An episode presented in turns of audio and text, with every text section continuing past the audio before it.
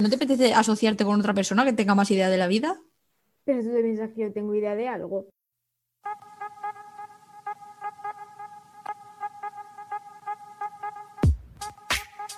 Tonterías. Tonterías. Tonterías. Tonterías. Tonterías. Tonterías. Tonterías. Tonterías. Tonterías. Tonterías. Las nuestras. Gente rural, bienvenidos al podcast que venera a los pueblos y sus gentes. Porque, ¿cuál es el deporte nacional de los pueblos? El critiqueo y el palique. Y aquí tenemos mucho de eso. Bienvenidos a Tonterías las Nuestras.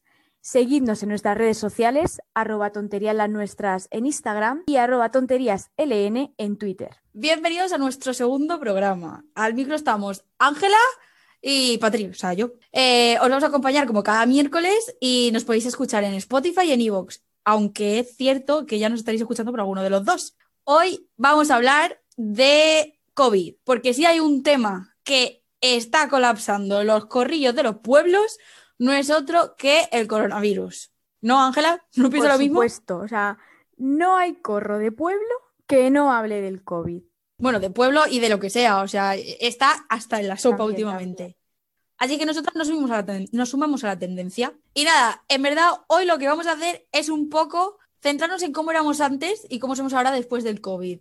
Ya no solo en lo que traemos y nuestra mentalidad que hemos cambiado, sino lo que éramos y lo que, y lo que somos ahora. Yo no sé tú, Ángela, pero yo es que echo mucho de menos improvisar. Yo también.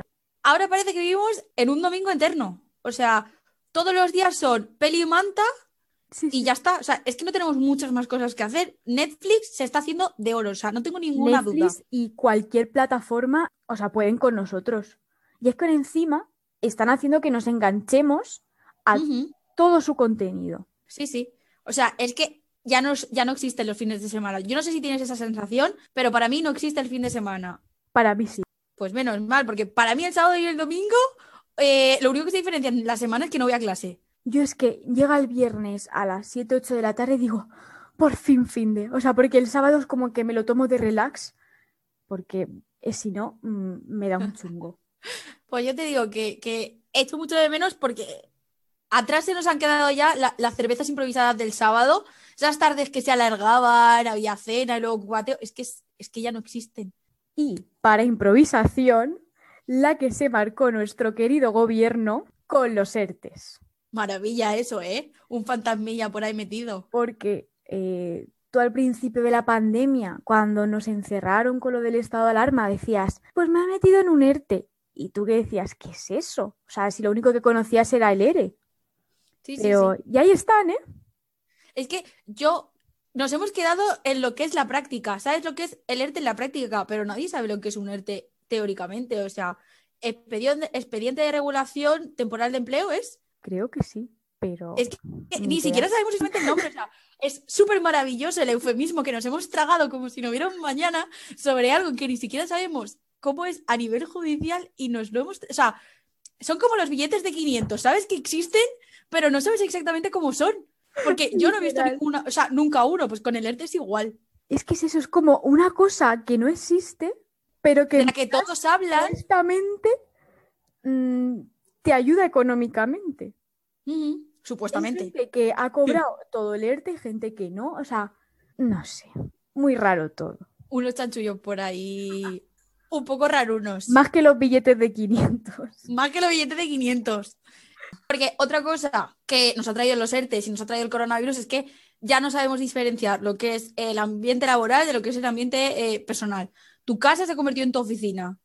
Y ahora lo de apagar el teléfono, lo de desconectar es súper complicado. La gente está muchísimo más enganchada a, a las redes sociales, a los teléfonos también, porque hay pocas cosas que hacer. Pero está siendo muy difícil eh, lo de desconectar.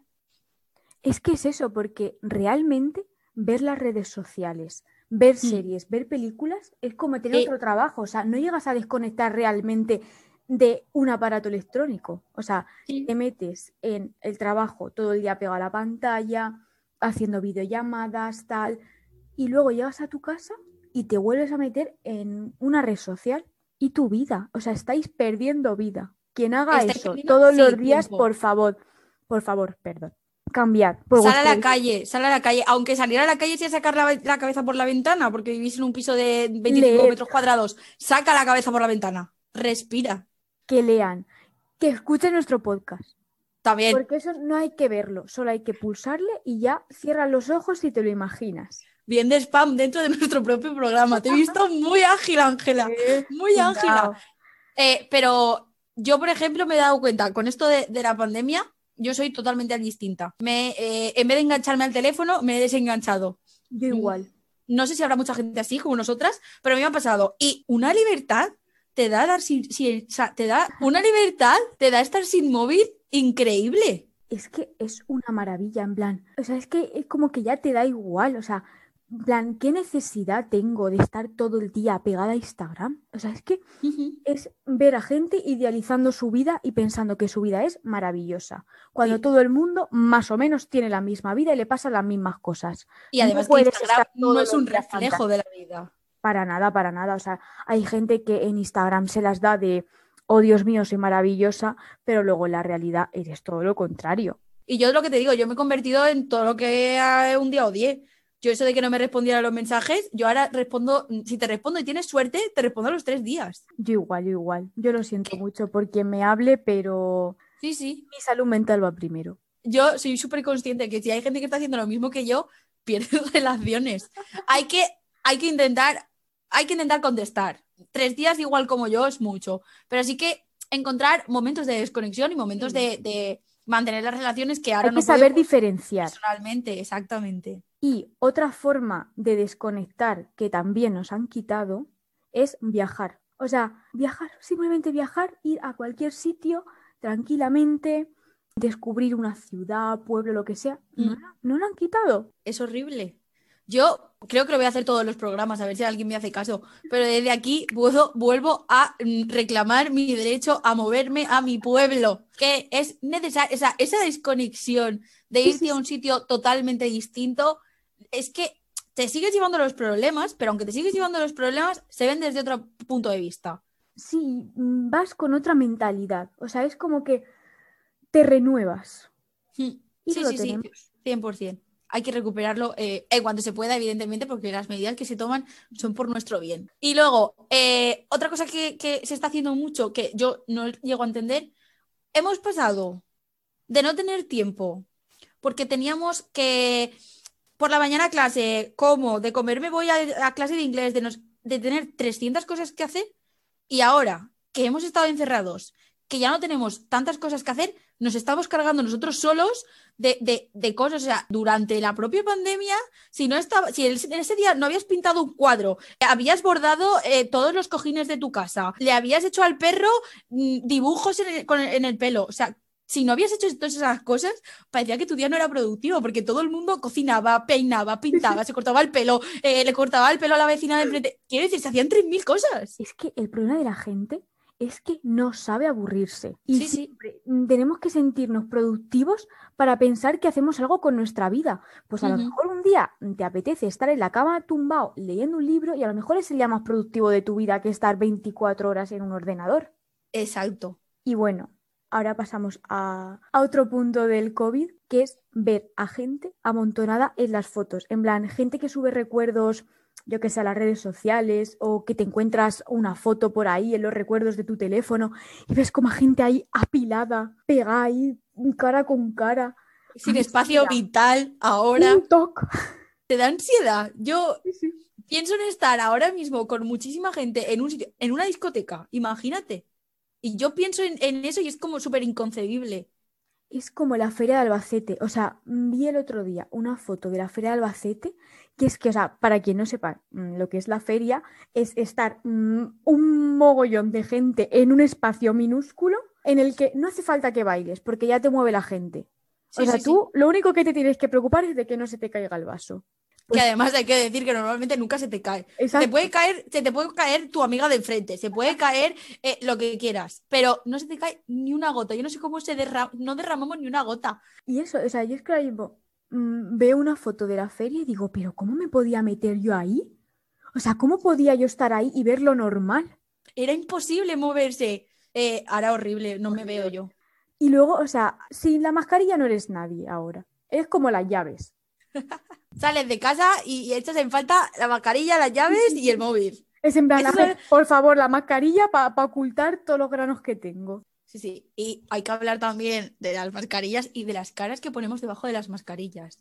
El día que nos quiten las mascarillas y se pueda ir sin ellas por la vida, yo estoy 100% segura de que van a haber unos conflictos entre la gente Sí, sí, de sí. me estás mirando mal mm, muy fuertes. Que yo me hago la performance de camino al metro, yo voy cantando, en plan, voy cantando. Así que cuando ya no la quiten, me voy a controlar un poquito. Y luego otra cosa que también nos ha dejado la, la mascarilla es el maquillaje, que ya casi a- apenas lo utilizamos. Maravilla. Yo no sé la última vez que me puse un pintalabios. Yo que siempre he sido muy de llevar pintalabios, no sé cuándo fue la última. De hecho, no sé ni dónde tengo los pintalabios. Yo creo que los tengo secos. Eso es una faena, ¿eh? Porque será que no vale los pintalabios dinero. Exacto, exacto. Tengo que decir por mi parte, por lo menos, que ha sido el mejor momento para la introspección y para conocerme a mí misma. Creo que el hecho de parar y ver co- con esa perspectiva de tampoco tengo muchas más cosas que hacer, voy a plantearme todo lo que está pasando, mm, me ha hecho darme cuenta de cosas que no sabía que yo tenía o cosas que pensaba que tenía y no tengo, buenas y malas, y, y me parece súper bien. De hecho, esto no me lo estoy inventando yo. Quiero decir, los expertos ya lo han dicho. Hay una, una psicóloga que, que dice eso, que estas semanas han puesto a la luz todo aquello que no funcionaba en nuestras vidas. Esta señora parece también un poco esperanza gracia con, Un poco con mística, sí, sí. Y eso, que en muchas ocasiones ha sido la primera vez que hemos parado y conectado con, con lo que verdaderamente nos hace felices e infelices. Y que esa información es valiosísima, eh, efectivamente. Yo también reconozco que la pandemia me ha servido para quererme más a mí mm, valorarme a mí, valorar todo el mundo que tengo alrededor. Y yo creo que ahora mismo la Ángela de hace dos años no se Sí. asemeja nada a la que es ahora. Hemos madurado también un poco como a la fuerza, super corriendo. Entonces, si no os habéis parado a pensar en lo que te hace feliz, lo que no te hace feliz, cómo eres, cómo dejas de ser, pararos ahora porque es el mejor momento. Desenchufaros del móvil, de las redes Sí. sociales que hemos dicho antes y darle una vueltecita a esto. Que, que además es que es súper sano porque luego mejora tu relación con todo el mundo. Y que es lo más importante en ti. O sea, si tú te quieres a ti mismo, vas a querer a los demás. Estamos un poco Mr. Wonderful. Sí, sí, sí, Prometemos que no somos esto. O sea, No, de no, hecho, no. odiamos las frases de Mr. Wonderful, pero esto es cierto. Esto porque nos pasa a nosotras. Y otra cosa que también nos ha dejado esta, esta pandemia es que ya no podemos besar a gente, en plan darle dos besos, que me parece maravilloso, porque ver a alguien, yo qué sé, que lo has visto dos o tres veces en tu vida, ¡ay, hola, qué tal, hombre, dame dos besos! No, que te dé dos besos, no, no, no, no, o sea, es que me parece maravilloso que ahora nos tengamos que dar el saludo con el codo y ya está. Yo, Sí, sí. mm, eh, darle dos besos a familiares y tal, amigos y eso, guay, pero ya. Stop. Suficiente interacción. Es que has dicho gente que conoces de tres días, pero es que está tan, tan interiorizado que tenemos que dar besos a, a todo el mundo que igual no conocías a esa persona, no te apetecía darle un beso y te obligan, que hay muchos virus, O hay muchos sudor. virus. O el sudor de la cara. ¿Me tienes que dar dos besos con las mejillas llenas de sudor? No. Menos mal que eso ya no existe. O sea, gracias, gracias, COVID. Había que darle las gracias por algo y esto es la mejor forma. Ahora, de una cosa que yo no le puedo dar gracias es, ¿podemos hablar de ligar? Hola, ¿qué ha pasado? Ya, ya no se puede ligar, o sea, es imposible ahora mismo. Y no hablo de del riesgo mortal que existe por el contacto físico, pues eso, es riesgo mortal porque el COVID pues, está matando a gente. Es que todos somos jodidamente guapos con mascarilla. ¿Tú te has fijado en eso? Todos somos súper guapos con mascarilla. Es que la prueba de fuego es conocer a alguien y que se baje la mascarilla y ver que tiene todos los dientes. Sí, sí, es que el problema viene cuando te quitan la mascarilla. Sí, sí, sí. aunque esté debajo Beyoncé o mm, Liam Har ¿cómo se? Liam Liam ¿sabes qué digo, no? El, el señor ese de, de Thor, el de Thor. Aunque estén ellos dos debajo de la mascarilla, es quitarte el tapamorros que dice mi abuela y, y se te cae el mundo al suelo. Nuestra mente tiende a crear mm, un personaje, una cara que creemos que está bien, la vemos y luego nos juega unas malas pasadas increíbles. Es como cuando te lees un libro que tú te imaginas el personaje mm, como tú crees conveniente y luego sacan la película y ponen todo lo contrario a lo que tú te habías imaginado. O sea, es lo mismo. Sí, sí, Y otra forma donde antes se ligaba eran los conciertos, que ahora han cambiado totalmente, porque antes estabas ahí como en las fotos amontonados, mm, cara con cara, saltando, abrazando. Y ahora estás sentado en una mesa. Y yo no sé allí en Valencia, pero en Madrid los conciertos son a las 12 de la mañana. Como misa, la nueva misa de los millennials. Que me muero. O sea, no, aquí, eh, de hecho, son a las 8, son los conciertos aquí en Valencia. Y sí que es cierto que si vives muy lejos de donde es, no llegas a tu casa a las, a las 10, que es el toque de queda. Por favor, organizadores de, de eventos culturales, o bien le pedís a Chimo que nos baje lo que es el toque de queda, o bien subir vosotros y que los hagan a las 12, porque lo que te digo, la gente no llega a su casa ni de coña. Es que es eso, o sea, también te digo, mucho toque de queda, pero luego la gente a las 11 de la noche está tan tranquila en el metro. ¿Y, y del alcohol? ¿Qué dices del alcohol? Madre mía. ¿Y el El aguante? El aguante. Horrible. Yo creo- me, me tomé una cerveza esta tarde, una cerveza, y eso ha sido... O sea, que nosotras éramos de bebernos botellas. Ojo, que ya, ya nos estamos dejando por borrachas otra vez. Segundo programa. Perdón, perdón, que, que plura- he pluralizado demasiado. Claro, cuando nosotros hablamos de botellas no somos ella y yo, somos Claro. varias las que bebíamos de la misma botella. Yo creo que me das un cubata y me pongo a cantar por bulerías, eh, me subo a la, a la torre del pueblo y estoy cantando la bulería mientras le doy a la campana.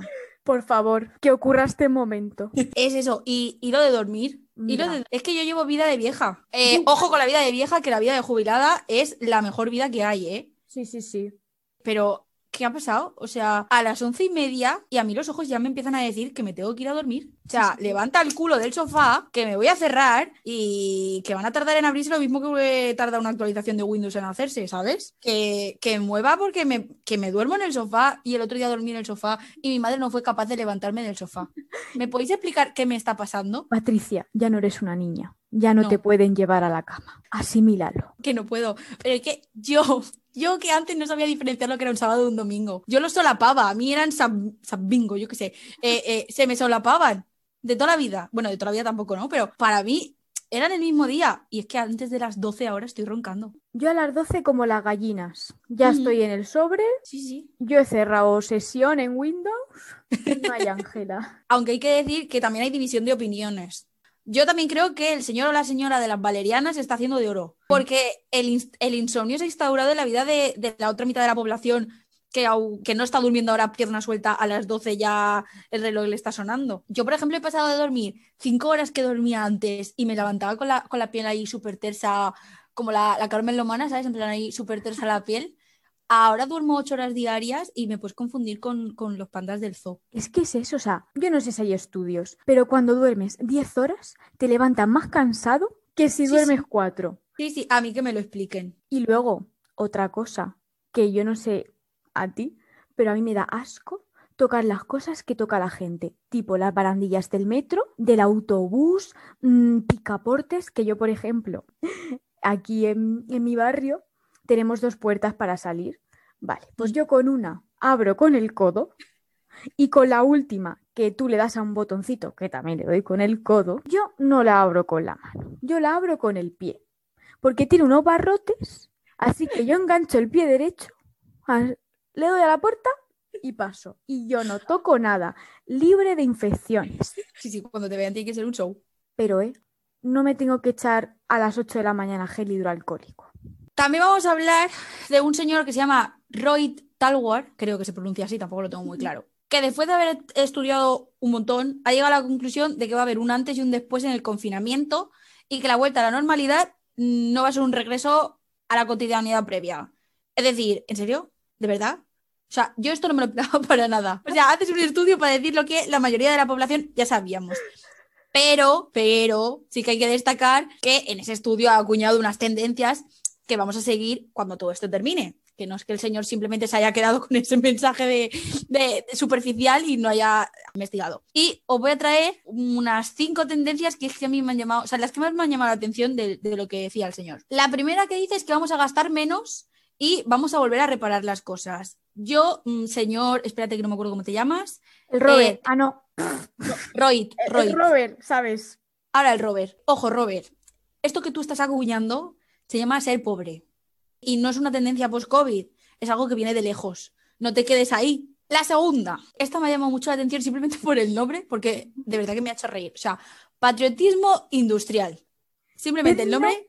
que acuñaría Vox en una de sus Por ejemplo. campañas electorales. Por eso me ha hecho muchísima gracia, ¿vale? Y básicamente lo que dice es que vamos a priorizar lo hecho por la comunidad local y que la globalización se tendrá que poner las pilas para sobrevivir. Bla, bla, bla. A que a la gente le gusta más un capitalismo que a un tonto a un lápiz. Así es. O sea, yo básicamente lo que he entendido de esto es que aquí en Valencia podemos empezar a amar a las chonis y a los canis, movimiento urbano mal caracterizado como hortera, hay que decirlo, ¿eh? Esa es la sensación que me me ha dado. Lo he hecho en casa. Rafa Mora va a ser ahora nuestro ideal en la vida. De aquí ha pasado a que la popularidad ya no estará ligada a los ricos. Por fin, porque yo esto lo esperaba, no vamos a tener como ejemplo de éxito a grandes empresarios, sino que nos vamos a fijar en pequeños empleos que al final hacen que todo funcione. O sea, la señora de la limpieza de un hospital es igual de importante que el médico que te está operando, porque si esa señora no hace bien su trabajo, lo que te haga el médico, si pillas una infección, ¿qué? Entonces, dice, ha dicho eso, que nos vamos a fijar en los trabajos más humanos y nos vamos a, olvidar de robotizar todo. Ford, lo siento mucho, volvemos a lo anterior que era mejor. Esto yo lo he llamado desarrollo en el atraso. ¿Por qué? Porque ya nos hemos cansado de mirar en el futuro, tanto mirar en el futuro el desarrollo que solamente está en el futuro, sino que hemos cogido las cosas más pequeñas que teníamos y ahora le vamos a dar importancia. Gracias, COVID, por esto. De aquí, ha decidido también decir, porque yo creo que esto se lo ha inventado, que vamos a dosificar los actos sociales y que van a tener más valor. Eh, este señor no ha venido aquí el lunes que se han abierto las terrazas en Valencia y se ha puesto a mirar una terraza. ¿Qué vas a dosificar? Si están las terrazas que no cabe ni un alma. ¿El Robert qué es? ¿De Alemania? Porque aquí a España no ha venido a hacer el estudio. No, no, este se ha quedado con los datos por encima. Este ha hecho así un, un barrido rápido, habrá pasado por Motilleja y habrá visto que no hay nadie. y entonces pues habrá dicho, pues todo el mundo en España será así. Sí, sí. Y, y otra que me ha hecho mucha gracia también. Mucha gracia no, o sea, esta me parece súper importante y súper bien, ¿eh? Es que vamos a buscar la credibilidad, la credibilidad y la transparencia, tanto en los medios digitales, en plan, los medios eh, de comunicación, como los gobiernos. Lo siento, Trump. eh, tu momento ha pasado. Ya nunca jamás vas a volver a triunfar. Uf, qué pena. Y, y nada, la última y la que más nos interesa, por lo menos aquí, es que alguien se ha dado cuenta de lo mismo que nosotros y hay que venerar a los pueblos y la gente está viendo mucho éxodo rural, o sea, la gente se está yendo a los pueblos porque son maravillosos. Y de aquí eh, os voy a llevar a la sección porque yo creo que nos ha quedado perfecto, ¿verdad, Ángela? Sí, una de nuestras secciones que inauguramos y esperemos que os guste, Esperemos. así que allá va.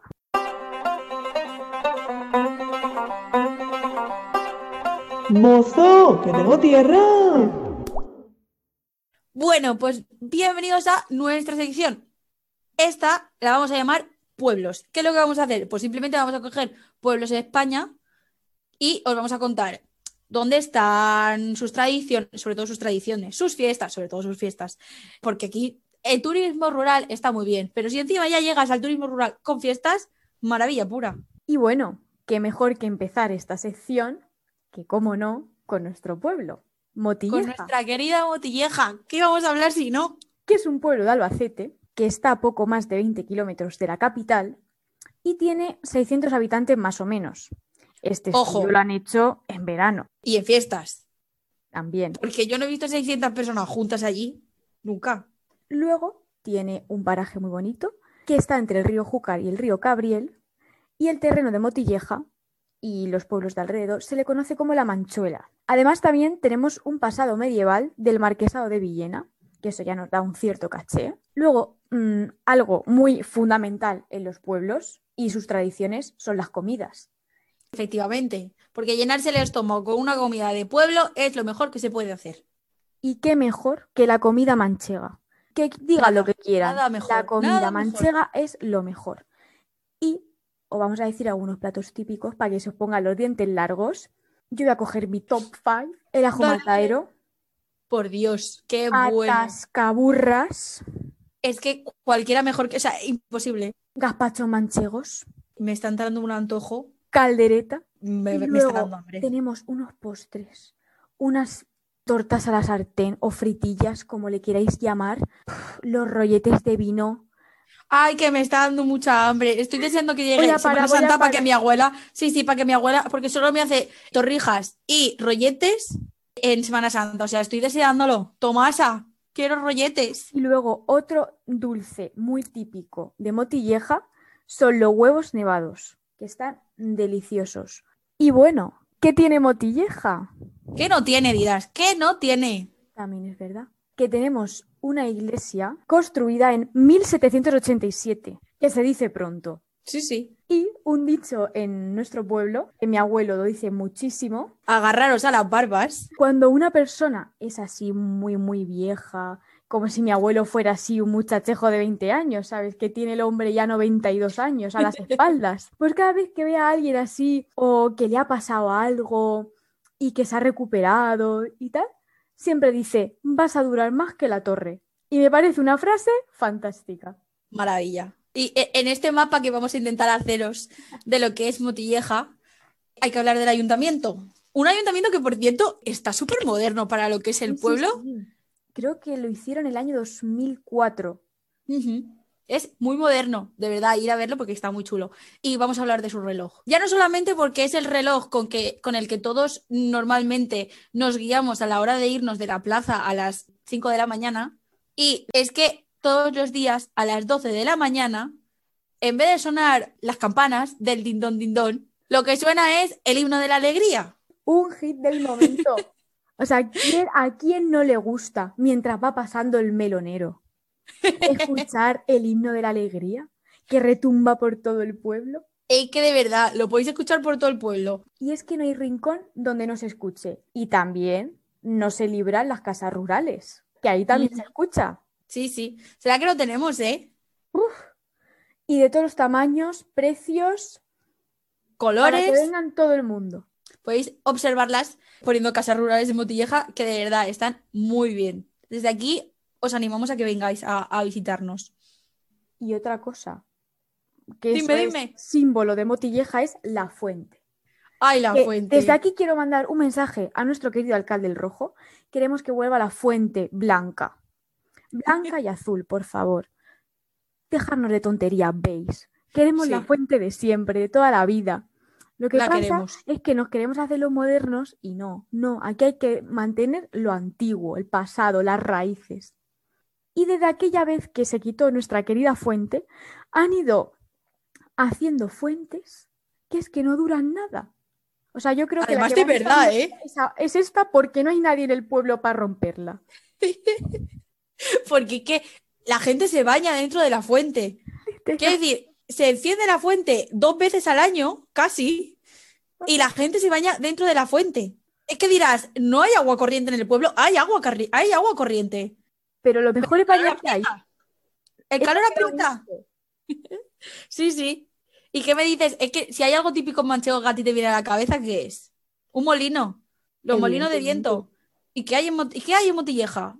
Y de nosotros no solo tenemos uno, tenemos No, no. dos calles.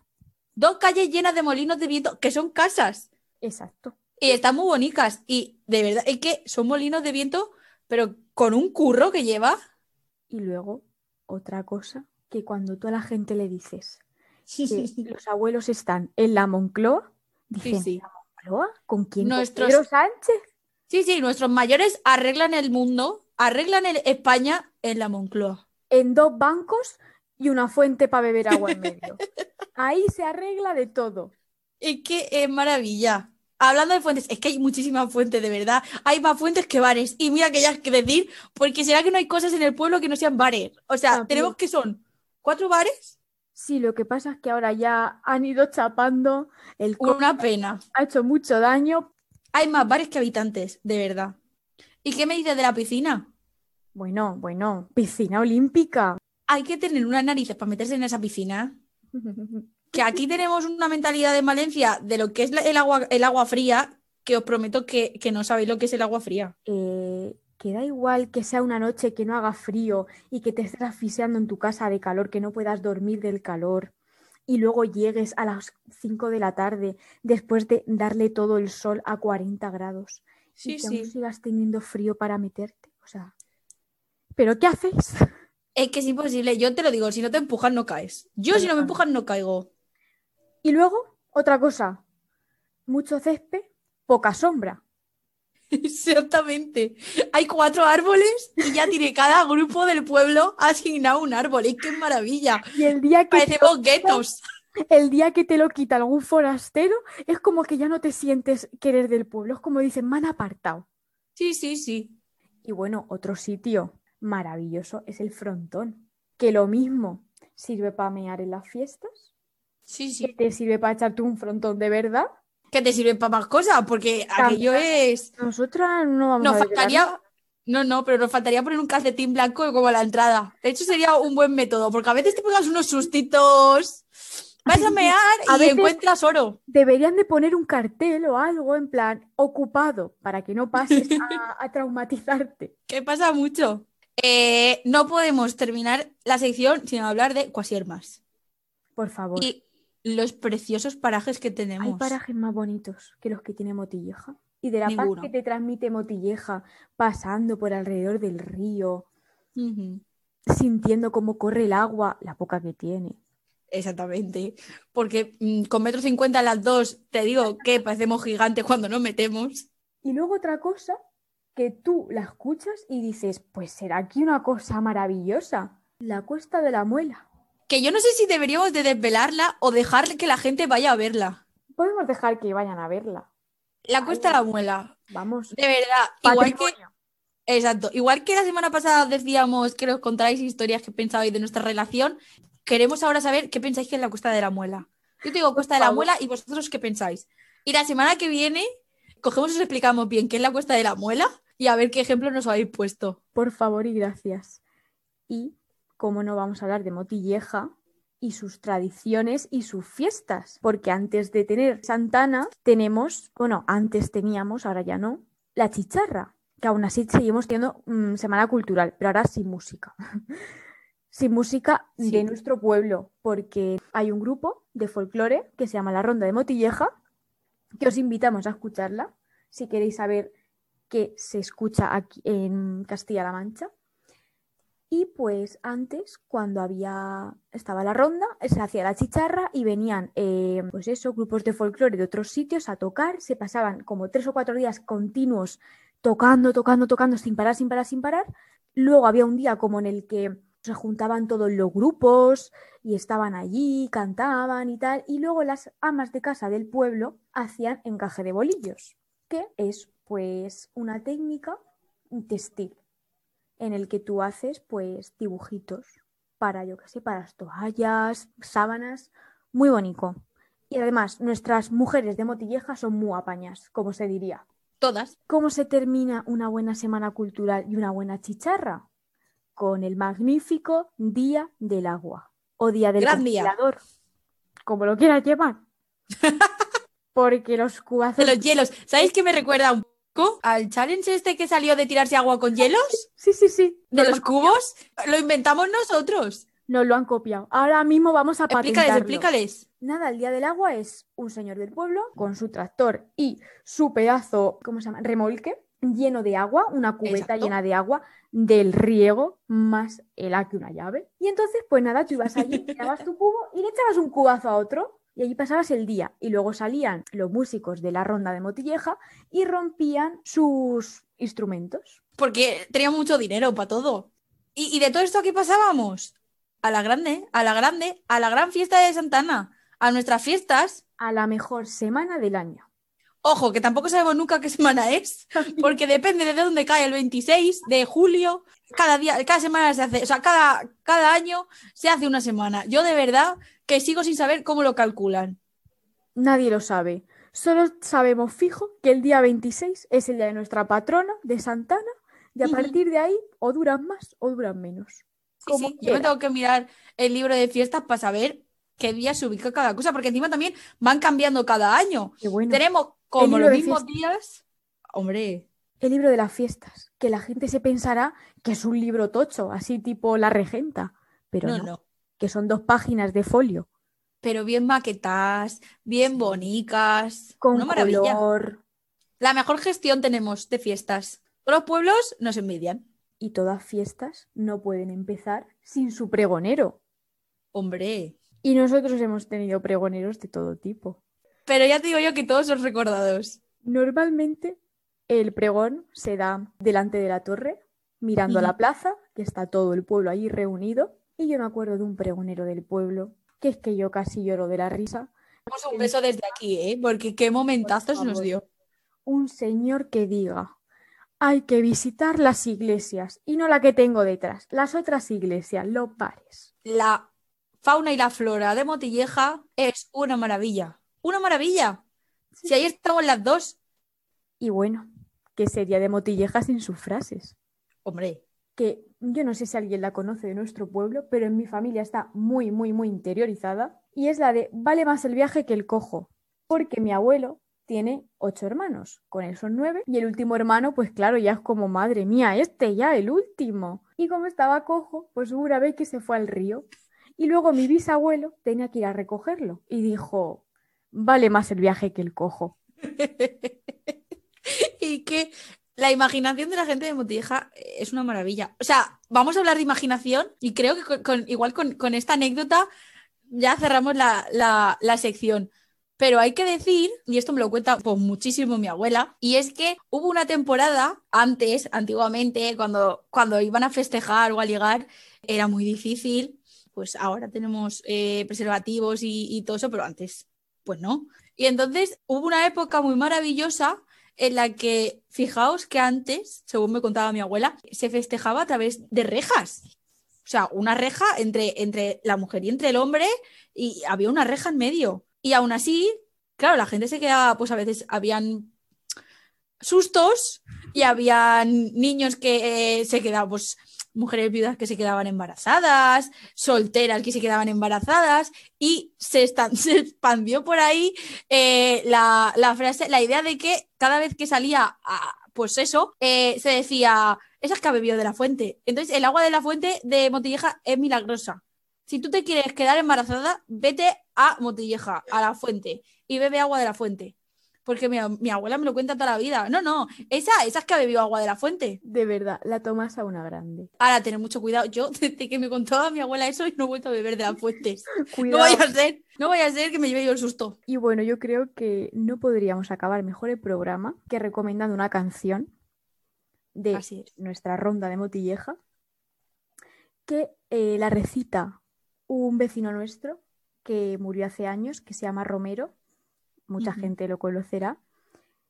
Y yo creo que es una canción preciosa en la que todo motillejano se siente identificado, sobre todo los que estamos lejos de nuestra querida Motilleja. Y no nos dejan volver. Siempre que la escucho se me ponen los pelos de punta y, y- y siempre se me cae la lágrima. Así que os dejamos con, con la canción.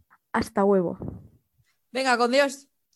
Del pueblo de Motilleja algo les puedo contar, que tenemos una ronda que se dedica a cantar.